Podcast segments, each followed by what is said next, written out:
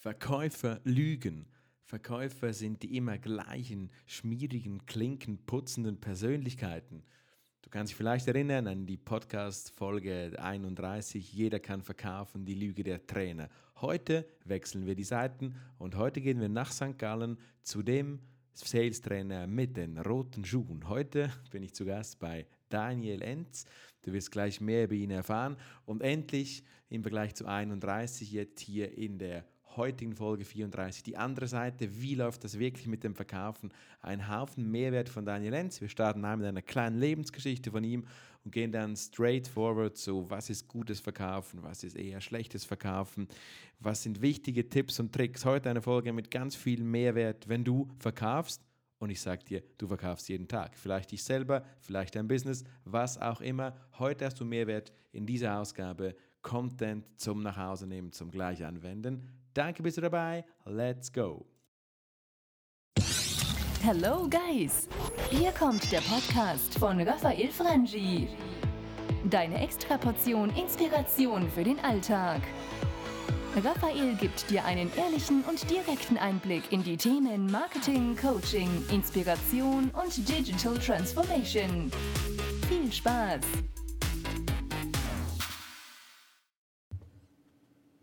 So, heute bei der Raphael Franch Inspiration Show bin ich zu Gast im schönen St. Gallen. Daniel Enz sitzt hier in seinem Büro und ihn lernen wir heute näher kennen und wir gehen speziell auf das Thema Verkauf ein. Das ist, glaube ich, mehr als nur ein Beruf für Daniel Enz.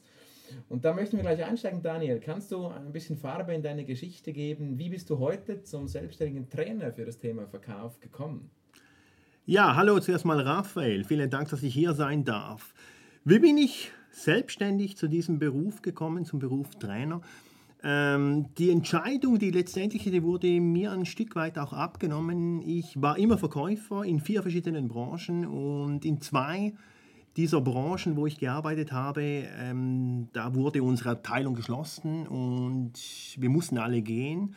Und das letzte Mal war es bei einem großen Medienvermarkter. Unsere Abteilung wurde geschlossen. Und dann habe ich mich gefragt, okay, was tue ich denn wirklich gerne und was kann ich gut? Und ich habe meine Frau dann gefragt, Schatz, wo siehst du mich? Und sie hat gesagt, du warst immer der beste Verkäufer in der Firma, wo du gearbeitet hast und ich finde, du kannst gut quatschen. Und dann habe ich eins und eins im Prinzip zusammengezählt und habe mich dann entschieden, dass ich mich selbstständig mache als Trainer. Also aus einer Not heraus habe ich diesen Schritt in die Selbstständigkeit gewagt. Aber es gab keine Pitch-Situation zum Beispiel im Sinne von, du kannst gut zeichnen und reden, also wirst du Verkäufer. Es gab nicht die Entscheidung entweder oder, sondern es war immer schon klar jetzt so, es ist das Thema Verkauf. Weil du hast ja auch einen Marketing-Background, also verstehst du auch was von Marketing, oder? Ja, also Verkauf ist ja ein Teil des Marketings. Wenn man den Promotion-Mix anschaut, da ist Verkauf drin. Ähm, ich war immer Selbstverkäufer, immer an vorderster Front und meine Zahlen, die konnten sich durchaus sehen lassen. Und ich habe dann auch überlegt, was habe ich immer gerne gemacht als Verkäufer. Und ich hatte das Glück, dass ich immer in einer Firma gearbeitet habe, wo ich als äh, Verkäufer an einem Training teilnehmen durfte. Und ich habe das immer sehr gerne gemacht. Ich habe das immer genossen und habe dann da tolle Trainings erlebt, aber auch, wie soll ich jetzt das schön sagen, nicht so tolle. Und und, ja. und dieser Weg dann der Selbstständigkeit, ich möchte da noch kurz eine Frage ja, einschieben, ja. war das, ich meine, du, du warst ein toller Verkäufer im Angestelltenverhältnis. Ja. Jetzt, dieser Weg der Selbstständigkeit ist ja schon noch ein Punkt. Du, du, du hättest auch sagen können, ich suche so lange, bis ich irgendwo bei einem anderen großen Medienvermarkter unterkomme. Was war dann die Inspiration zur Selbstständigkeit? Also Verkauf, glaube ich, das haben wir verstanden, das finde ich gut. Ja, Aber dann warum dieser Schritt selbstständig und nicht, ich werde bester Verkäufer bei irgendwo? Ja, da sind wir beim Thema Fremdbestimmung und Selbstbestimmen können. Das geht wahrscheinlich den meisten Leuten so, die sich selbstständig machen. Ich habe immer irgendwo gespürt, dass ich selbst mein eigenes Ding machen möchte. Das habe ich immer gespürt in der Firma, wo ich gearbeitet habe, wo ich gesehen habe, dass ich gewisse Dinge anders machen würde, wo ich es aber nicht konnte als Verkäufer, weil da bist du ja irgendwo auch limitiert. Ähm, ich bin aufgewachsen, meine Eltern waren selbstständig, die haben ein Restaurant geführt, ich musste da immer mithelfen. Das war für mich als Teenager der reinste Horror. Heute bin ich aber dankbar dafür und ich wusste immer, dass langfristig ich, ich nur glücklich werden kann, wenn ich selbst eigene Dinge bestimmen kann. Und das, und das finde ich spannend, weil das war ja dann auch der Match. Du sagst Thema Verkauf, weil es liegt dir. Mhm. Du hast ein Feedback gehabt, du warst erfolgreich in dem Thema im Angestelltenverhältnis. Mhm. Und, und, das gepaart jetzt mit diesem Wunsch, eben selbstbestimmt zu sein. Ich denke, das ist, kann man vielleicht sagen, um ein bisschen abzuschweifen, das ist auch ein Erfolgsgeheimnis der Selbstständigkeit. Also du musst das Thema haben und mhm. die Lust dann wirklich auch sich zu verwirklichen. Richtig, ja. Ich gehöre noch mehr dazu, aber das sind zwei, zwei Rezeptmöglichkeiten vermutlich, oder? Ja, äh, ich zeichne das immer in drei Kreisen auf, oder? In den ersten Kreis, da habe ich reingeschrieben, was kann ich gut? Und das haben mir meine Freunde beantwortet, meine Familie, meine Partnerin, meine Frau. Und in den zweiten Kreis, den, der überschneidet den ersten Kreis, da habe ich reingeschrieben, was mache ich gerne? Und viele Menschen denken, was sie gerne machen, können sie auch gut. Und für mich ist das jedoch ein Unterschied. Und der dritte Kreis, da habe ich reingeschrieben, der überschneidet die ersten zwei Kreise. Da habe ich reingeschrieben, wofür gibt es einen Markt? Und gibt es den bereits? Und wenn es ihn nicht gibt, kann ich ihn kreieren. Und der Schnittpunkt dieser drei Kreise, da habe ich äh, viel Zeit investiert. Und das war für mich dann der Trainermarkt, wo ich mich ein bisschen informiert habe, was kann ich gut, was mache ich gerne und wofür gibt es den Markt. Und dann habe ich mich entschieden, mich selbstständig zu machen. Ja. Da gibt es mir einen spannenden Start. Also ich habe heute Morgen Verkaufscoaches Schweiz gegoogelt.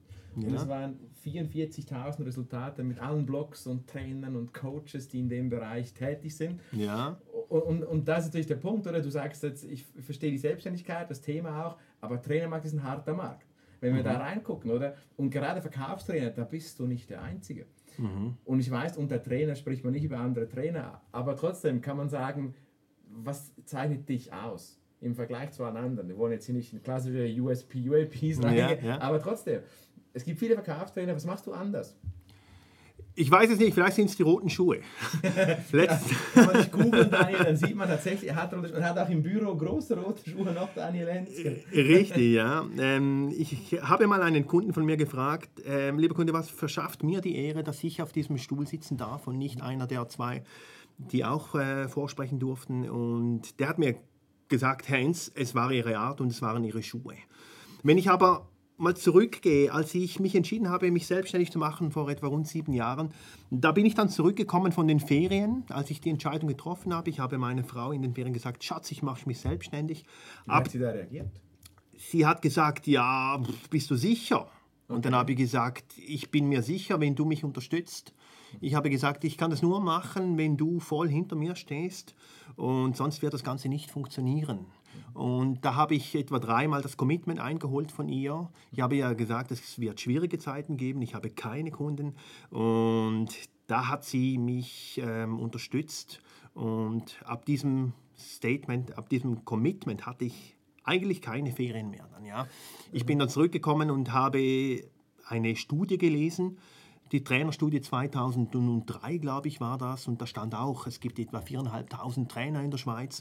Ich habe dann nach der größten Gemeinsamkeit gesucht und habe gesehen, die größte Überschneidung findet man beim Alter. Der durchschnittliche Schweizer Trainer ist 46 Jahre alt nach dieser Studie und ich war mit meinen knapp 29 Jahren knapp drunter. Und ich habe dann richtig Angst bekommen. Mhm. Weil ich habe gedacht, nee, du bist zu jung, das funktioniert nicht. Du hast einen, so viele andere in dem Altersklasse und jetzt kommst du mit 29. Mit 29, ja, die Leute, die glauben dir das nicht, oder? Ja, genau. du, musst, du musst 50 graue sein, Haare graue Haare haben, oder? Du hast den Credibility Gap, oder? Ja, genau. Ich habe dann mein Marketingkonzept in die Schublade gesteckt, weil ich richtig Angst bekommen habe. Und das hat mir zwei Wochen lang keine Ruhe gelassen, mhm. bis ich es dann wieder rausgenommen habe. Und ich habe gesagt oder mir gedacht, nee, es ist alles eine Frage der Zielgruppendefinition. Mhm. Und da habe ich mir den Fokus auf äh, junge Firmen gesetzt oder Firmen, die junge Verkäufer anstellen. Das waren dann Ladenverkaufspersonal, das waren Callcenter-Schulungen, wo die Verkäufer zwischen 20 und 30 Jahre alt sind. Und da habe ich voll meinen Fokus drauf gesetzt. Und das hat sehr gut funktioniert, weil man da vielleicht nicht einen 60-jährigen Trainer vorne hinstellen muss, wobei da muss er nicht schlecht sein, aber vielleicht spricht er eine andere Sprache. Und das hat dann sehr gut funktioniert, dass dann irgendwann die UBS gekommen ist. Da sage ich nicht nein. Du hast eben heute, also ja. wenn man dein Kundenportfolio anschaut und dich ein bisschen bei Facebook, Social Media verfolgt, dann ja. sieht man, da hat es Big Brands darunter. Das sind nicht, sagen wir mal, einfach die jungen Callcenter, die irgendwas verkaufen, sondern da gibt es große Lebensmittelhersteller, da gibt es wunderbare Schokoladenhersteller, die deine Kunden sind. Ja. Das sind Big Brands. Das ist, also, ja. Das hat sich dann so ergeben. Ja, ist aber auch heute immer noch nicht meine Kernzielgruppe 1. Mhm. Ähm, ich sage immer, wenn die anklopfen, dann sage ich nicht nein, aber es ist nicht mein primärer Fokus drauf. Oder ist wie wenn du zu Ikea gehst, wenn du da reinspazierst, da steht keine Tafel vorne, wo, äh, wo drauf steht, ähm, Möbelpisterkunden sind nicht erwünscht. Oder? Die nehmen wir alle auch, wenn sich die verirren. Aber in der Kommunikation und in der Strategie, in der Marktbearbeitung, da unterscheiden sich diese, diese Möbelhändler komplett. Und, und, ähm, ich ich finde das ja. spannend, wenn wir noch kurz da bleiben. Also ja. die, die, eines deiner Erfolgsgeheimnisse also ist, dass du die Zielgruppenanalyse sauber durchgeführt hast und dir auch gesagt hast, äh, es sind nicht alle, sondern es sind im primären Segment quasi jüngere ja. Verkaufsmitarbeiter. Mhm. Jetzt Verkaufsmitarbeiter, die jünger sind und das bleibt eine Zielgruppe oder sagst du dir jetzt auch, ach du kriegst mal graue Haare, der Bauch wird mal dicker, wie bei uns allen wahrscheinlich ein bisschen. Ja, ja. Wird sich das mit der Zeit verändern oder wirst du sagen, in zehn Jahren hast du Pläne, Ideen, dass du immer der Verkaufstrainer für die bisschen Jüngeren vielleicht bleibst? Oder wächst das mit dir, mit deinem Alter? Ich denke, das wächst automatisch mit mir. Also ich habe heute mindestens, wenn nicht sogar ein bisschen mehr Kunden, wo die Verkäufer deutlich älter sind wie ich. Aber das hat sich so ergeben, das hat sich rumgesprochen, dass die Trainings anscheinend gut ankommen, die ich mache, dass die Resultate danach stimmen. Und ähm, ich werde ja selbst auch älter. Also ich habe jetzt, also wahrscheinlich die letzten drei, vier Kunden, die, ähm, die ich trainiert habe, die Verkäufer, da ist das Durchschnittsalter etwa bei 45, 50 Jahren. Oder? Und das ist nicht Kernzielgruppe 1, aber ich merke auch, dass ähm, der Bedarf bei den älteren Verkäufern ähm, nicht weniger da ist, wenn nicht sogar noch ein bisschen mehr wie bei den jungen Verkäufern. Ja. Ich finde das spannend. Meine persönliche Erfahrung dort ist, oder, dass, dass teilweise aber gerade die Älteren, die eigentlich Bedarf hätten, diesen ja. Bedarf oft nicht selber erkennen. Also das ist meine Erfahrung jetzt im Verkauf, dass das dort oft so eine Hemmung gibt von Weiterbildung, weil die sagen dir dann, ich habe, ich habe, ja, ich habe ja die Ausbildung, jetzt mache ich das seit 20 Jahren. Also das ja. ist so ein schwieriger Markt. Ja bist du, wenn wir noch kurz bei diesem Markt bleiben, mhm. du sagst, der Markt, der Markt könnte mit dir mitwachsen, heißt wahrscheinlich, wenn auch deine Kunden älter in Zukunft. Mhm. Hast du dich in diesem, in diesem, wenn wir immer noch bei dieser Einstellung von dir mhm. bleiben, hast du dich auf eine spezielle Art des Verkaufstrainings spezialisiert? Das heißt, sind bei dir mehrheitlich Callcenter oder Detailhandel oder In-Outbound? Hast du dort eine Unterscheidung oder sagst du, jeder, der verkauft, kann mein Kunde sein in dem Alterssegment? Das ist richtig, ja. Ich bin da sehr breit aufgestellt. Also ich mache Ladenverkaufspersonal mit ähm, Zuckerwatte und einem Luftballon dazu. Ich mache Telefontrainings, Verkaufen am Telefon. Ich habe Innen-Außendienst und ich okay. noch ein bisschen Präsentationstechnik, also Verkaufen mit einer Präsentation.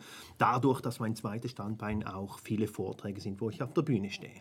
Also da bin ich sehr breit gefächert und ich finde das auch toll. Das macht mir Spaß, wenn ich sehe, okay, wie funktioniert das in anderen Branchen? Was haben die für Herausforderungen? Womit kämpfen die? Und es gibt ganz viele Momente, wo ich den Link in eine andere Branche, in eine andere Firma machen kann, wo ich sagen kann, hm, Immobilie funktioniert so, weiß ich heute als Trainer. Das muss nicht zwingend sein, dass es im Ladenverkaufspersonal nicht Parallelen gibt, wo wir etwas rausziehen können. Ich, ich sage, am Ende des Tages ist Verkaufen, Verkaufen. Das Rad wird nicht neu erfunden. Die Frage ist, wo können wir die Rosinen rauspicken und etwas Tolles daraus kreieren? Ja. Gibt es, ein, gibt es ein Verkaufstraining, das du nicht machen würdest? Eine Branche, eine Zielgruppe, wo du sagen würdest, also das oder hat es vielleicht schon gegeben? Das wäre so eine lustige Gossip-Story, wo du sagst, also euch schule ich ganz bestimmt nicht. Ja, ich habe mal. Das gibt's echt, das spannend. Tatsächlich, ja, ich habe da schon eine Anfrage bekommen ähm, aus der politischen Ecke. Okay. Die haben mich angefragt, ob ich ein Training durchführen würde, damit die neue Mitglieder gewinnen. Mhm. Ähm, und da habe ich Nein gesagt, weil ich finde, da möchte ich mich wirklich draus halten. Das kann dann auch nach hinten losgehen. Da habe ich gesagt, nee, ähm, Politkampagnen, das ist nicht mein Ding. Wo ich mich auch manchmal frage, heute immer mehr, ist, passe ich als Trainer zu diesem Unternehmen? Ja. Okay. Ich hatte etwa vor sechs Wochen eine Anfrage.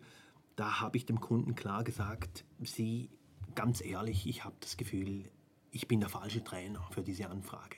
Ich mhm. habe, ich habe das Gefühl, das Produkt passt nicht zu mir. Ich kenne aber zwei, drei andere Kollegen, die das sehr, sehr gut umsetzen würden.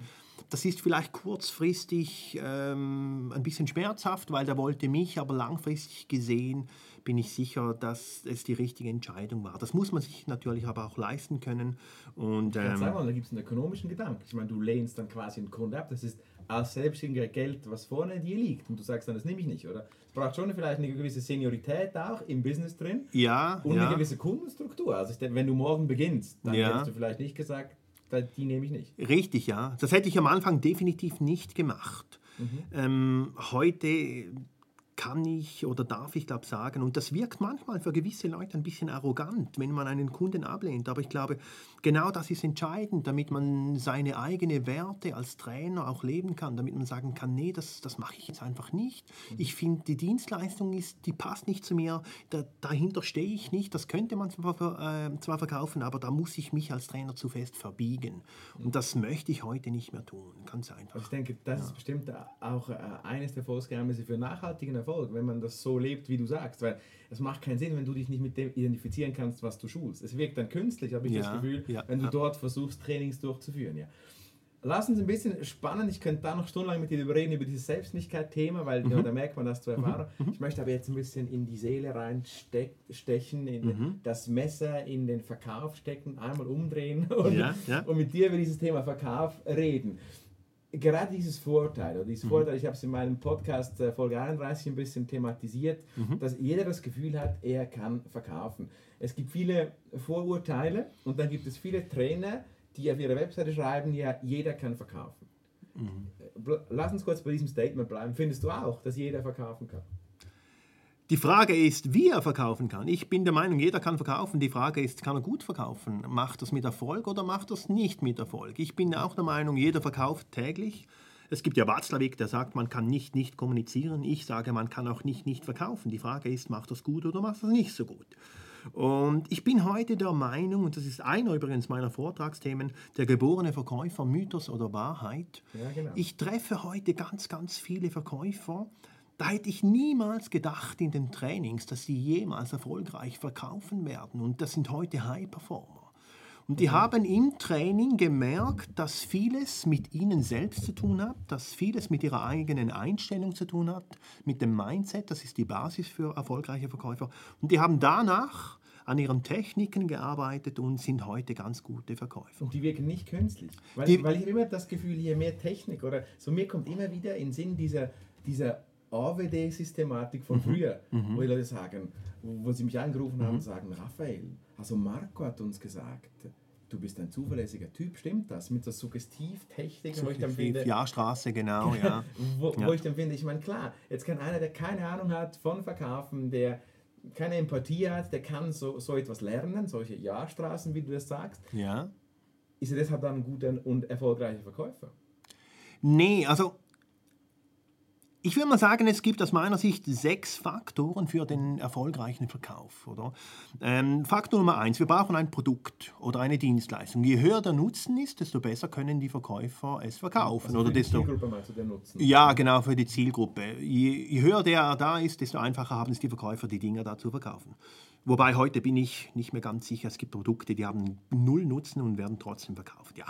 Anyway, Punkt 2, Zielgruppe, das haben wir darüber gesprochen. Die Zielgruppe sollte klar sein, die Positionierung, da, äh, die zähle ich da auch mit rein. Also wenn du mit einer Schrotflinte auf ein Kornfeld schießt und dabei den Hund des Nachbarn triffst, dann bist du nicht so zielgerichtet. Ja, kann man viele Leerläufe produzieren. Punkt 3, das sind interne Prozesse und Abläufe. CRM zum Beispiel, ist das gut? Haben wir die richtigen Lieferanten, ja oder nein? Punkt 4 ist dann Marketing, immer wichtiger in Zukunft. Wie ist die Kommunikation gegen außen? Wir lassen Kunden kaufen. Hier ist die Devise online finden, offline binden.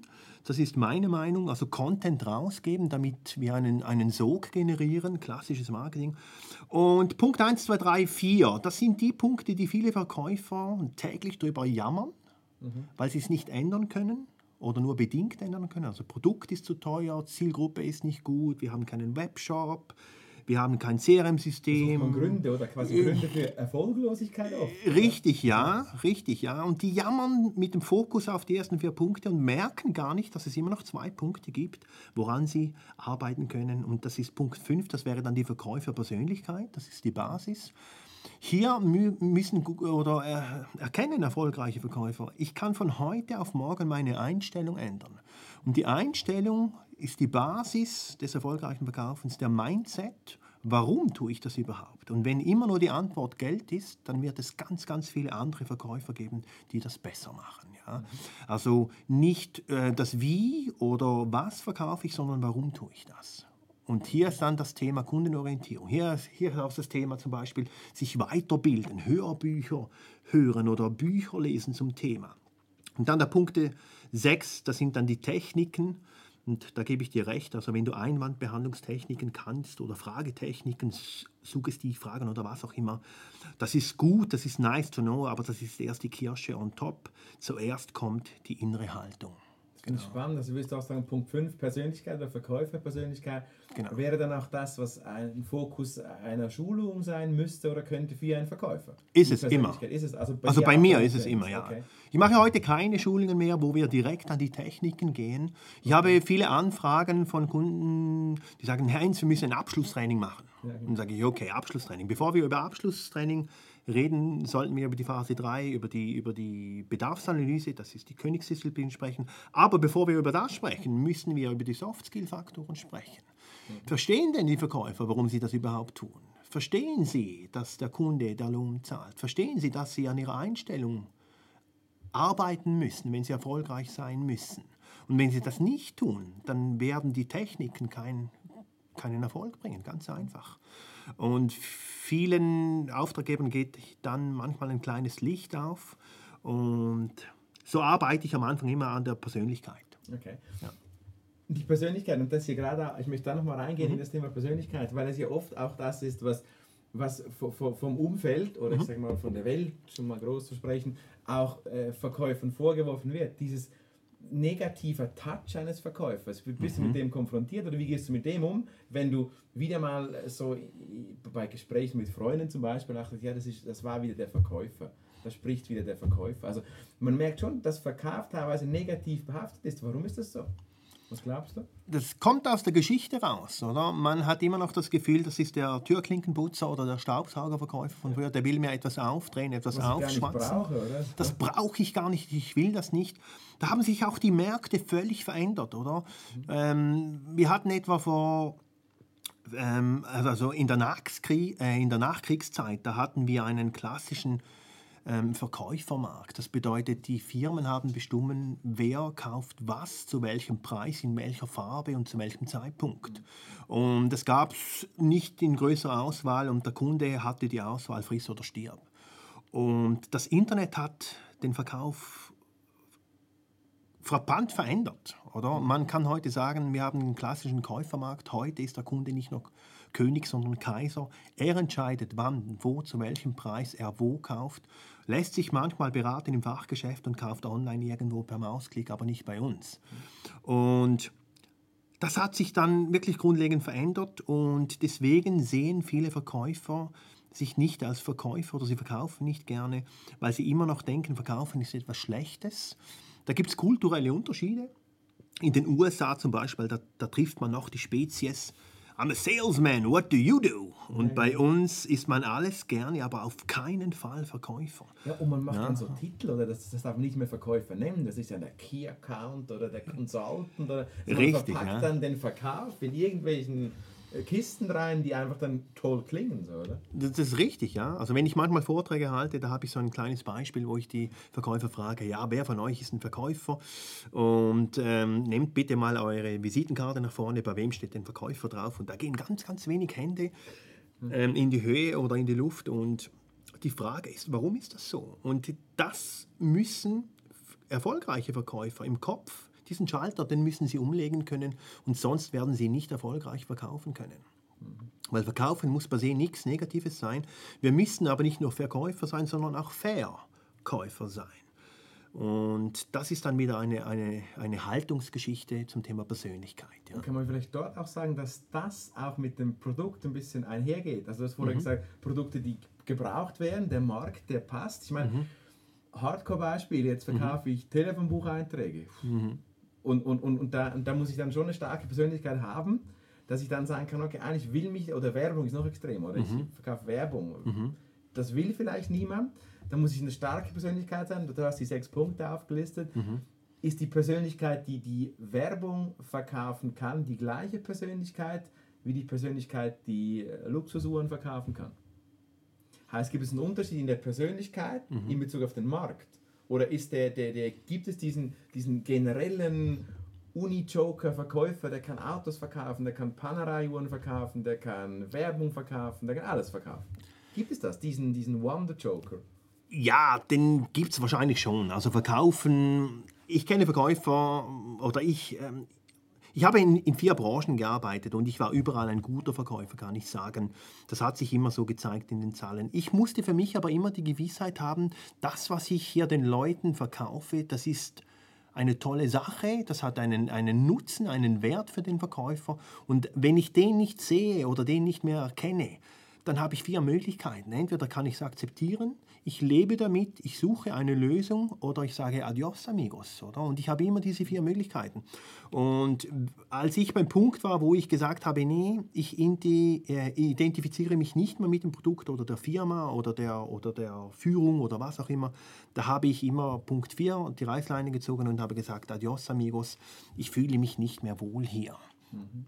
Und das muss man aber auch dann durchziehen ähm, ja. Mit aller Konsequenz auch. Mit aller Konsequenz. Ja. Das klingt einfach, hat aber doch äh, möglicherweise weitreichende Konsequenzen auch. Ja. ja. ich hatte letztens einen Kollegen bei mir, der jammert mir seit zehn Jahren ins Ohr, er habe keine Ferien mehr gemacht und ich habe ihm gesagt, warte mal kurz, eins, zwei, das waren meine zwei Sekunden Mitleid für dich. Weil das Problem hast du vor zehn Jahren schon erkannt, aber du arbeitest nicht an der Lösung, oder? Und äh, vielleicht musst du da einfach gehen in dieser Firma, wenn du keine Ferien machen mehr kannst. Und er sagt, ja, so einfach ist es denn nicht. Dann sage ich, ja, aber dann hör auf zu jammern, oder? Ja, genau. Du machst seit zehn Jahren Strategie 2, du lebst einfach damit. Ja, genau. Das ist so ein bisschen oft schweizerisch auch, oder? Da merkst du, sind, also meiner Erfahrung sind andere Kulturen viel mutiger. Ja. Die sagen dann, ich mache mich selbstständig, ich gehe raus, ich tue es. Und wir Schweizer haben immer noch so ein bisschen dieses Sicherheitsbedenken und ach, soll ich echt oder nicht und so. Das ist schon, ich denke, da haben wir schon einen Hemmschuh in dieser Kultur, die wir hier leben. Ja, ja ich denke auch, wir haben ein, ein kleines Wohlstandsproblem bei uns in der Schweiz. Vielen Menschen oder ähm, Startups steht das Wasser zu wenig ähm, am Hals. Und es gibt ein Sprichwort, wenn dir das Wasser bis zum Hals steht, dann solltest du nicht den Kopf hängen lassen. Und ich glaube, erst wenn es ums nackte Überleben geht, da werden Menschen kreativ. Und vorher sind sie lange in einer Komfortzone, wo sie sich nicht bewegen müssen, vielleicht auch, oder? Und in einem Land, wo der Wohlstand sehr, sehr tief ist, da werden die Leute kreativ. Die haben zwei, drei Jobs und eine Idee funktioniert dann und irgendwann sind sie dann groß, erfolgreich und der durchschnittliche Schweizer beginnt gar nicht erst mal. Genau. Ja. Schon sehr viel wertvollen Content auch hier zu mitnehmen. Danke, Daniel. Bis hierhin, weil ich weiß, dass hier viele auch zuhören bei diesem Podcast, die, die gerade so in diesem, in diesem Berufsfindung auch sind, einige davon. Da möchte ich so zur Frage noch, noch gehen, in deinem Kernthema Verkauf. Wie empfiehlst du einen Einstieg im Verkauf? Jetzt nehmen wir an, es wäre junge, der ja. macht vielleicht eine, irgendeine Basisausbildung, sei das ein Bachelor oder sei das ein Marketingfachmann oder Verkaufsfachmann oder so. Wie steigt man am besten ein? Was ist so deine Erfahrung? Du hast doch jetzt viele Jahre Verkaufserfahrung, bildest heute Leute auch weiter und aus. Wie steige ich am besten ein? Wenn ich jetzt Verkäufer werden will, wie gehe ich vor?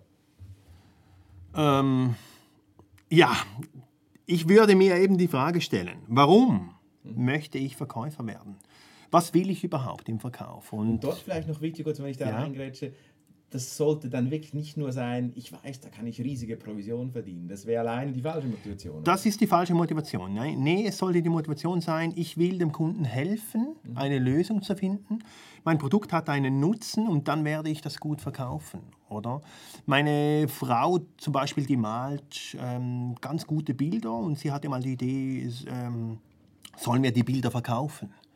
Und hat mich dann gefragt, du, wenn ich das male, würdest du das verkaufen? Dann habe ich gesagt, selbstverständlich würde ich das machen. Aber ich will nicht dass du malst mit dem Gedanken, dass ich die Bilder verkaufe, damit wir Geld verdienen. Weil dann gibt es ganz viele andere, die werden ihre Bilder einfacher verkaufen. Wenn du malst aus Freude, weil du gerne malst, dann kann ich die Bilder verkaufen und sonst wahrscheinlich wird es schwierig. Und das ist eine Frage, die sich Verkäufer äh, stellen müssen.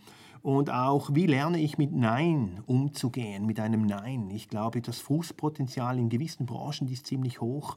Und ähm, ja, da braucht es viel Mut zur Selbstreflexion und ja, ich möchte dort in diesem Bereich ja, kurz ja. reingehen mit dem Nein. Ja, ja, Weil ich ja auch in meiner Funktion äh, Marketing, Mensch, mhm. Führungsperson immer wieder mit, mit, mit Sales zu tun habe. Mhm. Und dort mich immer wieder frage, wie lange erträgt ein Verkäufer Frustration? Wie lange erträgt ein Verkäufer dieses Nein? Gibt mhm. es irgendwann Phasen, und ich frage mich das wirklich, ich weiß es nicht, das ist keine rhetorische Frage, gibt es Phasen, wo, wo man den nicht mehr holen kann?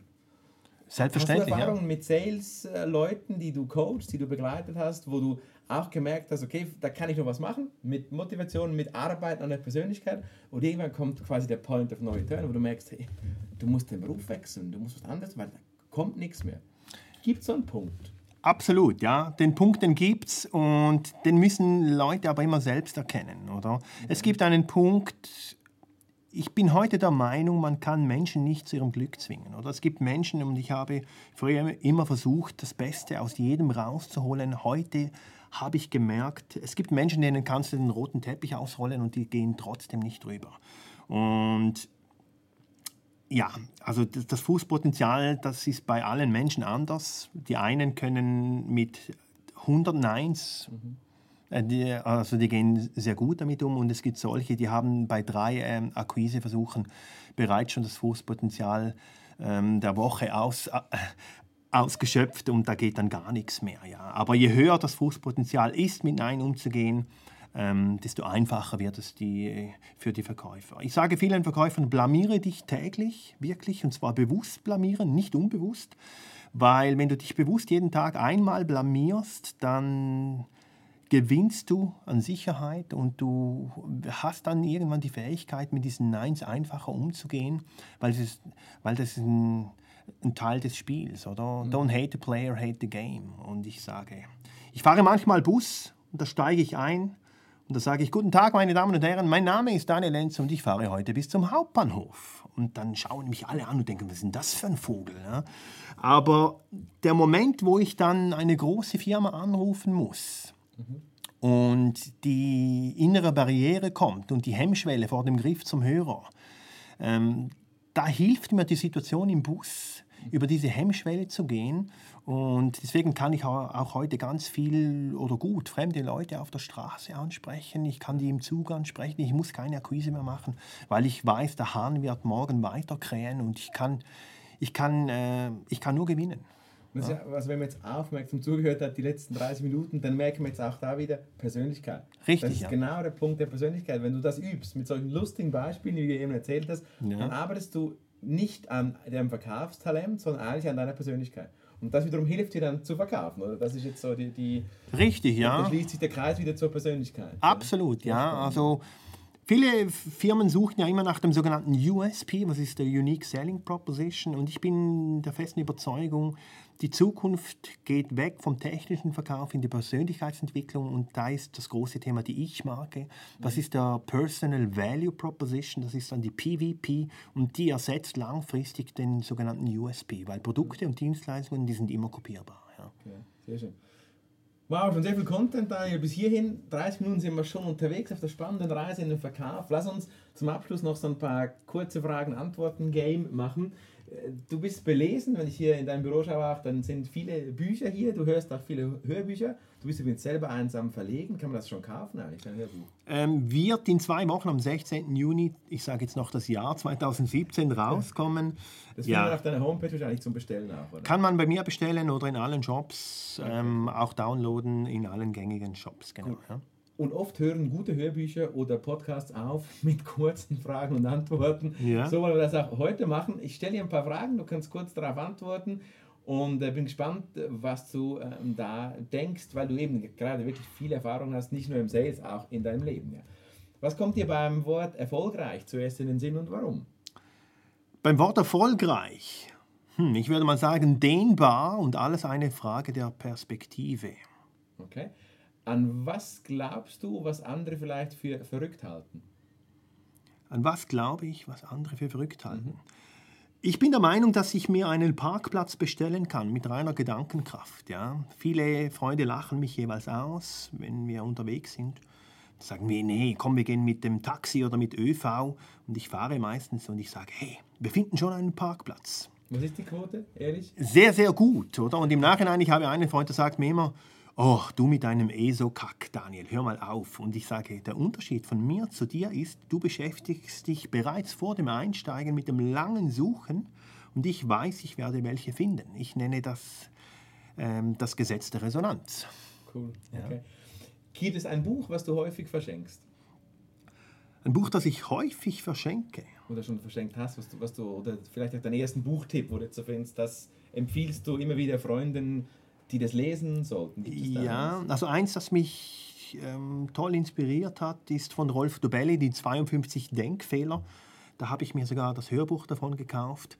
Das finde ich ein tolles Buch, weil es sind kleine, kurze Kapitel mit tollen Inputs und tollen Inhalten. Und wahrscheinlich Der kleine Prinz.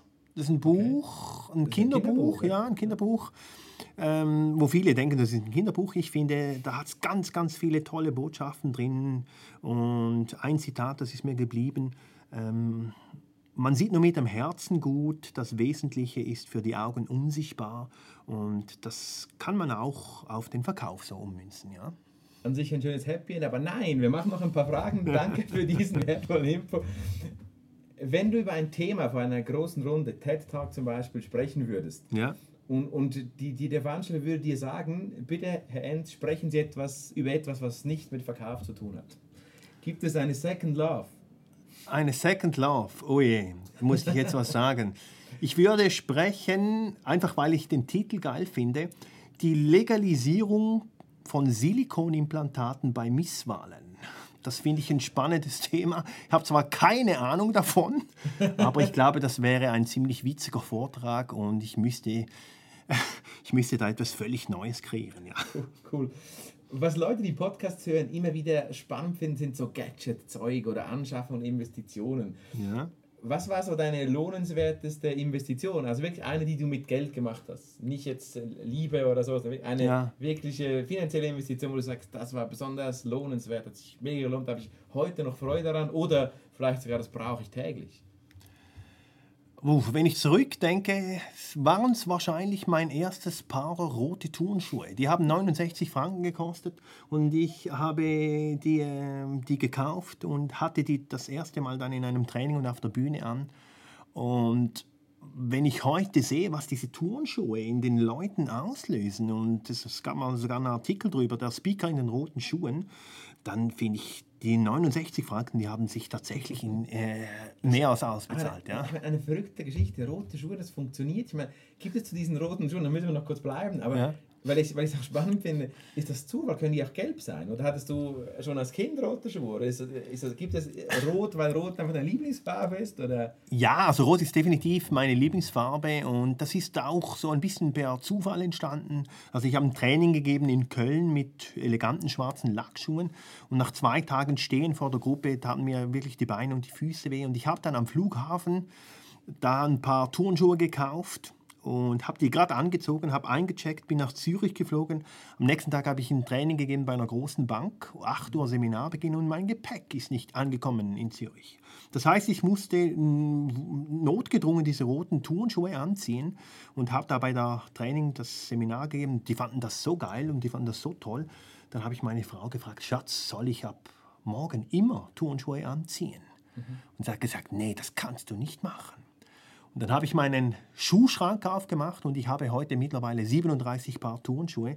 Und dann habe ich gesagt, doch, ich bin Turnschuhträger. Schon immer war ich Turnschuhträger und ich kann das. Und seitdem habe ich Turnschuhe an, sie sind rot und das funktioniert. Aber nicht alle 37 sind rot. Ja. Nee, neun rote und der Rest sind andere Farben.